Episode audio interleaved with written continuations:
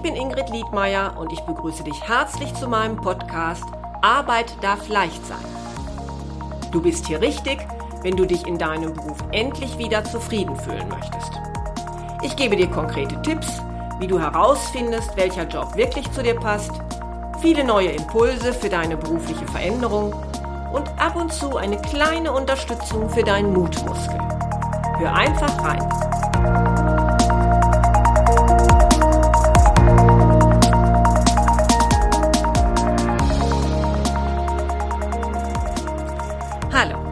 Dass du heute wieder zuhörst. Ja, in der heutigen Episode möchte ich über die Sorge sprechen, sich vielleicht illoyal zu verhalten, wenn man kündigt. Dabei geht es mir also nicht um, um die grundsätzlich bestehenden Loyalitätspflichten, denen man als Arbeitnehmer dann in einem Arbeitsverhältnis ausgesetzt ist, sondern mir geht es vielmehr um die, um diese gefühlte Sorge, nicht loyal zu sein. Also diese Sorge, ist das nicht illoyal, wenn ich jetzt kündige? Jetzt gibt es vielleicht Anzeichen auf dem Arbeitsmarkt, dass Loyalität lange nicht mehr so ein Thema ist wie vor vielen Jahren. Also dass diese Verbundenheit zum Arbeitgeber deutlich abgenommen hat. Aber ich erlebe trotzdem immer wieder, dass diese Frage auch bei meinen Klienten mal ein Thema ist.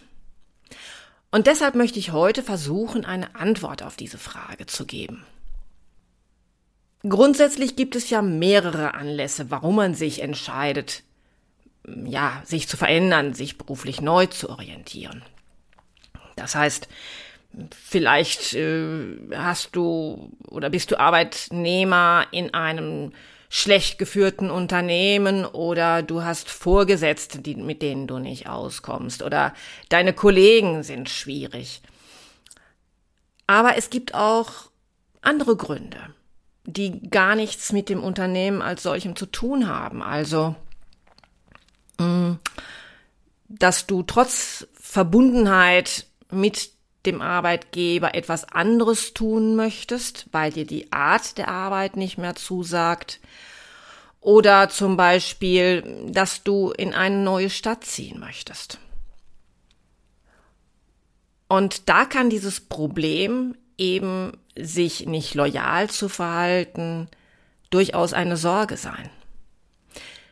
Wobei es ist ja nicht immer nur die Sorge, sich gegenüber dem Arbeitgeber illoyal zu verhalten. Also von meinen Klienten kenne ich zum Beispiel auch die Sorge, ist das nicht illoyal gegenüber meinen Kollegen, weil die dann zum Beispiel einen viel höheren Arbeitsaufwand haben werden. Also es kann sein, dass, dass du weißt, dein Chef wird niemanden äh, Neues für dich einstellen, er wird deine Arbeitskraft nicht ersetzen. Oder ist das nicht illoyal gegenüber den Kunden? Die sind doch gewohnt, mich als Ansprechpartner zu haben. Ist es nicht illoyal gegenüber meinen Patienten? Die haben sich doch schon ganz auf mich eingestellt. Die kennen doch gerade mich und meine Behandlungsweise. All diese verschiedenen Sorgen tauchen auf beziehungsweise können sich ergeben. Das ist dann ein Gefühl wie, ja, wie eine innere Pflicht, an der man festhält. Und so stellen sich aus meiner Sicht drei Fragen. Zunächst, was ist denn eigentlich überhaupt Loyalität? Was bedeutet sie? Und zweitens, was heißt es denn dann eigentlich illoyal zu sein? Und ganz zum Schluss möchte ich dir Anregungen geben, wie du guten Gewissens deinen Arbeitsplatz verlassen kannst, ohne dich illoyal zu führen, fühlen. Beginnen wir also doch zunächst einmal mit der ersten Frage, woher kommt das Wort loyal eigentlich und was bedeutet es? Also das Wort kommt eigentlich aus dem Französischen und heißt so viel wie dem Gesetz entsprechend. Also wer sich loyal verhält, der beachtet Gesetze, der verhält sich fair, der handelt mit Anstand. In persönlichen Beziehungen würde man also insoweit wahrscheinlich auch eher das Wort treu verwenden. In beruflichem Zusammenhang bedeutet es aber auch, dass man sich einem Unternehmen zugehörig fühlt und sich mit diesem identifiziert. Und wenn wir über das Problem sprechen, warum es manchem Mitarbeiter schwerfällt, aus Loyalität das Unternehmen zu verlassen, ja, dann müssen wir uns natürlich auch fragen, worin besteht denn der Vorteil für den Arbeitgeber, loyale Mitarbeiter zu haben? Also warum, ja, warum haben wir denn überhaupt diese Sorge, uns illoyal zu verhalten und damit eben nicht fair oder mit Anstand zu handeln? Tja, ganz klar, ein loyaler Mitarbeiter ist eigentlich der Traum eines jeden Arbeitgebers, denn Mitarbeiter, die loyal sind, ja, die identifizieren sich mit ihrem Unternehmen und äh, das bedeutet, ähm, die sind bereit, sich eher zu engagieren, sich für den Arbeitgeber, für das, für das gemeinsame Ziel einzusetzen.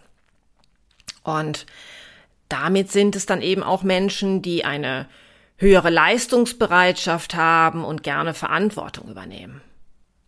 Ja, die bemühen sich eher, das Unternehmen nach vorne zu bringen.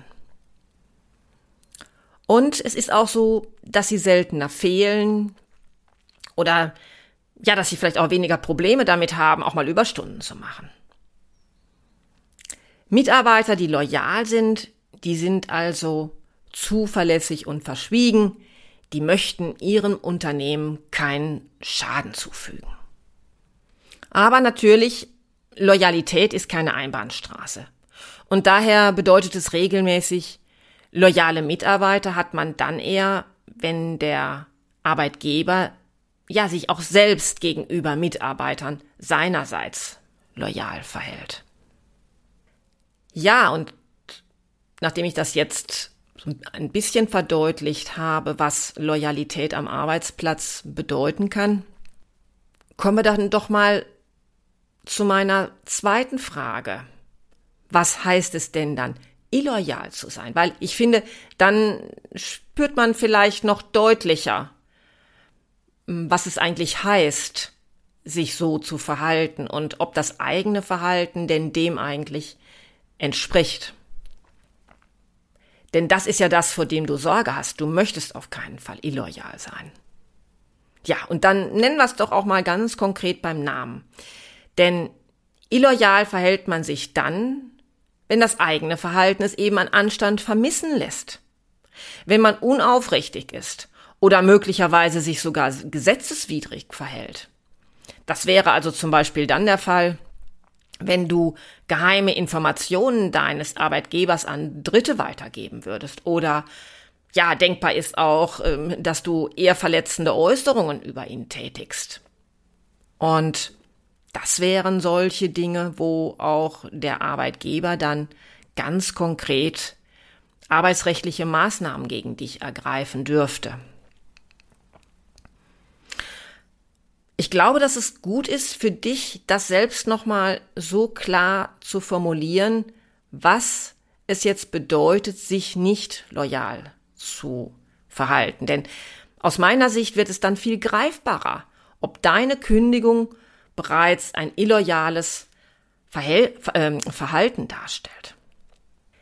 Ja, und nachdem ich also jetzt viel über diese Begrifflichkeit gesprochen habe, möchte ich dir natürlich schließlich auch ein Ansatz geben, wie du dich loyal gegenüber deinem Arbeitgeber verhalten kannst und trotzdem eine Veränderung ähm, vollziehen kannst. Nur bevor man sich jetzt diese Frage stellt, solltest du vielleicht trotzdem noch mal ganz persönlich für dich klären, ist meine Sorge vor Illoyalität nicht vielleicht nur ein Platzhalter für die Sorge, mich zu verändern? Ist das nicht eigentlich meine Angst? erst wenn du das verneinst, also wenn, wenn du diese Klarheit da für dich hast, dann kommen wir auch zu meinen Lösungsvorschlägen, wie du diesen Punkt jetzt für dich auflösen kannst. Ich persönlich bin der Auffassung, dass wir uns dann nicht als illoyal empfinden müssen, denn da geht's ja drum, um dieses persönliche Empfinden. Es geht ja nicht darum, dass du dich gesetzeswidrig verhalten möchtest.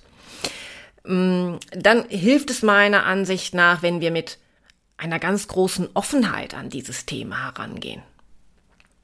An dieses Thema, ich möchte mich beruflich verändern. Denn die Tatsache, dass du dich verändern möchtest und da ist es dann jetzt egal, ob es nur ein, ein, ein normaler Jobwechsel ist oder ob es tatsächlich im Sinne einer wirklichen beruflichen Neuorientierung so eine größere Veränderung, ja, da ist ja an sich nichts Verwerfliches dran. Es ist doch eine sehr persönliche Entscheidung, mit der du ja nicht absichtlich jemandem schaden möchtest, sondern mit der du ja vielmehr versuchst, einen für dich guten und zukunftsweisenden Weg zu finden. Ein Weg, mit dem du dich wirklich wohlfühlst. Ja, und ich finde, das ist ja auch zunächst einmal dein gutes Recht. Und jeder wird dafür Verständnis haben oder ich sag mal, sollte das zumindest haben. Und damit sind wir auch für mich jetzt bei dem eigentlich entscheidenden Punkt. Wenn du dir Mühe gibst, einen möglichen Schaden, der durch deine Entscheidung entstehen könnte, wenn, wenn du dir Mühe gibst, diesen Schaden abzuwenden, dann kannst und dann darfst du dir auch keinen persönlichen Vorwurf für deinen Trennungswunsch machen. Ja, was kannst du also tun, um negative Begleiteffekte deiner Trennung zu verhindern.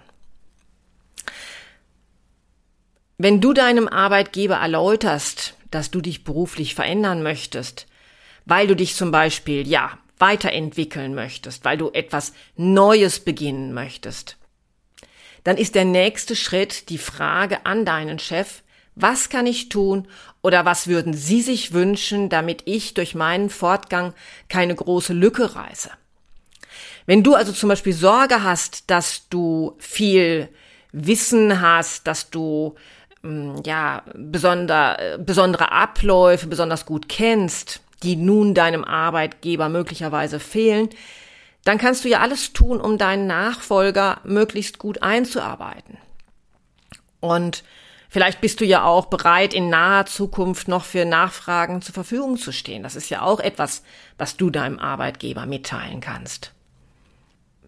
Wenn du aber jetzt nun die Sorge hast, dass zu viel Arbeit bei deinen Kollegen hängen bleibt, dann kannst du zum Beispiel deinem Vorgesetzten auch darauf aufmerksam machen, dass es deinen Kollegen kaum möglich sein wird, deinen Arbeitsanteil einfach zu übernehmen, dass das viel zu viel wird und dass es dem auch dem Unternehmen nicht gut tut, wenn man deine Stelle nicht ersetzt, weil dann da einfach eine doch eine Lücke gerissen wird und ähm, ja, dass, dass es sicherlich auch dem Unternehmen gut tun würde, für deine Nachfolge zu sorgen.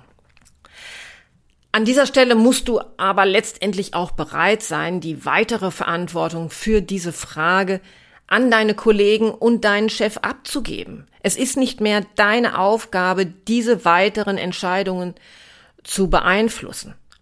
Das heißt, auch deine Kollegen tragen dann ihren Anteil daran, dafür zu sorgen, dass, dass es ihnen gut geht.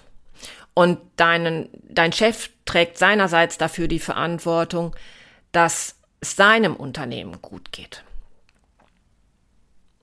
Wenn du dich um deine betreuten Kunden sorgst, die dich besonders gut kennen, die daran gewöhnt sind, dass du äh, mit ihnen arbeitest, dann nimm dir doch vielleicht vor deinem Abschied einfach einmal die Zeit, sie auf deinen Weggang aufmerksam zu machen und möglicherweise besteht ja auch noch genügend Zeit, um sie mit deinem zukünftigen Ansprechpartner vertraut zu machen, so dass sie euch nochmal beide erleben und du dann deine Arbeit oder deutlich machst, dass du deine Arbeit in vertrauensvolle Hände gelegt hast.